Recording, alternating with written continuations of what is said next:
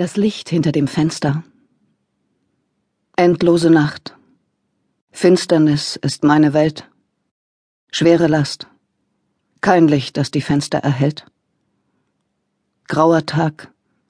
Eine Hand, die sich im Dunkel zu mir streckt. Sanfte Berührung. Wärme, die den Raum erweckt.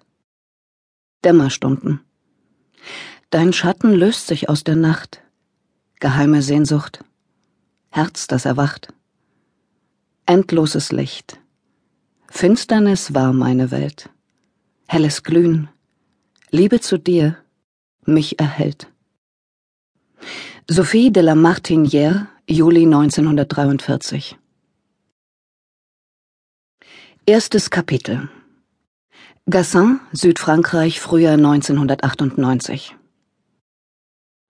als Emily spürte, wie der Druck auf ihre Hand nachließ, sah sie ihre Mutter an. Mit Valeries Seele schien auch der Schmerz zu verschwinden, der ihre Züge verzerrt hatte, und Emily konnte hinter dem ausgezehrten Gesicht die frühere Schönheit ihrer Mutter erkennen. Sie hat uns verlassen, murmelte Philipp, der Arzt. Ja.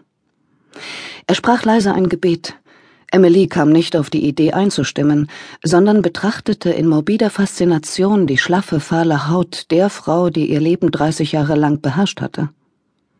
Fast wollte Emily ihre Mutter aufwecken, da sie den Übergang vom Leben zum Tod angesichts der Naturgewalt, die Valérie de la Martinière gewesen war, noch nicht fassen konnte. Obwohl sie diesen Moment in den vergangenen Wochen oft genug durchgespielt hatte, wusste sie nicht so genau, was sie empfinden sollte. Emily wandte sich von ihrer toten Mutter ab und schaute hinaus zu den Wolken, die wie Merenk am blauen Himmel hingen. Durch das offene Fenster hörte sie den Gesang einer Lerche, der vom Frühling kündete. Sie streckte ihre von den langen Nachtwachen steifen Beine, erhob sich und trat ans Fenster.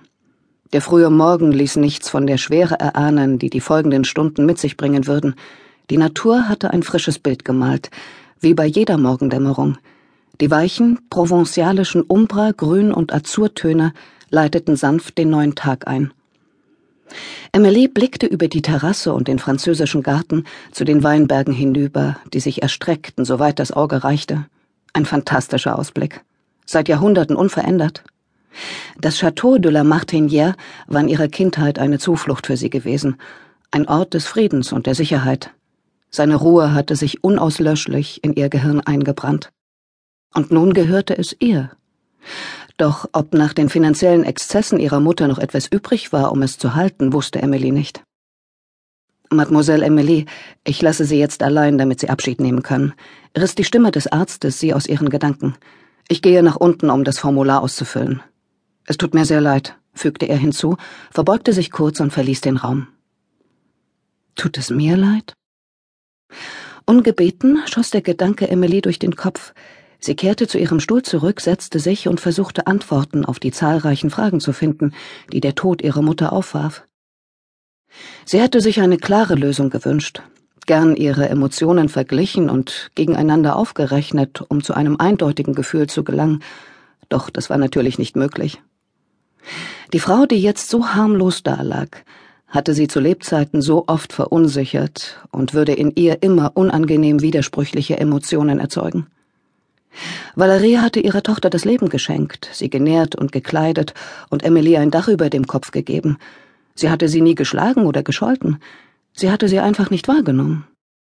Valerie war, Emily suchte nach dem passenden Wort, desinteressiert gewesen, was sie als ihre Tochter unsichtbar machte. Emily legte ihre Hand auf die ihrer Mutter. Du hast mich nicht gesehen, Mamo. Du hast nicht gesehen. Emily war sich schmerzlich bewusst, dass ihre Mutter sich mit ihrer Geburt widerwillig in die Notwendigkeit gefügt hatte, die Linie der de la Martinières fortzusetzen, was eher der Erfüllung einer Pflicht als der Verwirklichung eines Kinderwunsches entsprach. Als Valerie dann mit einer Erbin, nicht mit einem männlichen Stammhalter konfrontiert gewesen war, hatte sie sich noch weniger für das Kind interessiert. Zu alt, um ein weiteres Mal schwanger zu werden, Sie hatte Emily mit 43 zur Welt gebracht, hatte Valerie ihr Leben als charmante, großzügige und schöne Gastgeberin weitergeführt.